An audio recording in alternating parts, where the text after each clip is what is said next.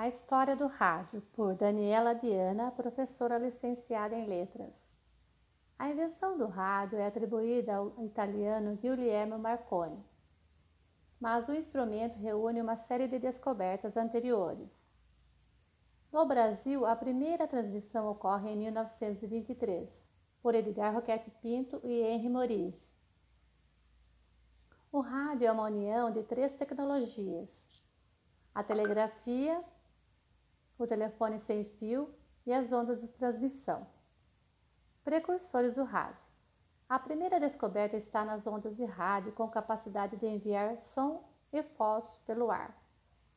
Isso aconteceu em 1860, quando o físico escocês James Maxwell descobriu as ondas que foram apresentadas somente em 1886 por Henry Hertz. Foi Hertz quem apresentou a variação rápida da corrente elétrica para o espaço em forma de ondas de rádio. Assim, Guglielmo Marconi estabeleceu em linha telefônica os sinais de rádio. A essa invenção, Marconi deu o nome de telégrafo sem fio. A primeira transmissão de rádio foi em um evento esportivo e ocorreu durante a regata de Kingstown, para o jornal de Dublin, na Irlanda.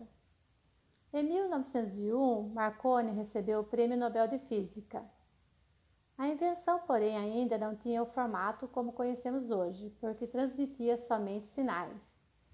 A transmissão de voz só ocorreu em 1921 e foi introduzida as ondas curtas em 1922. Os trabalhos de Marconi desencadearam uma série de disputas judiciais que tinham o norte-americano Nikola Tesla reivindicando a patente da invenção do rádio.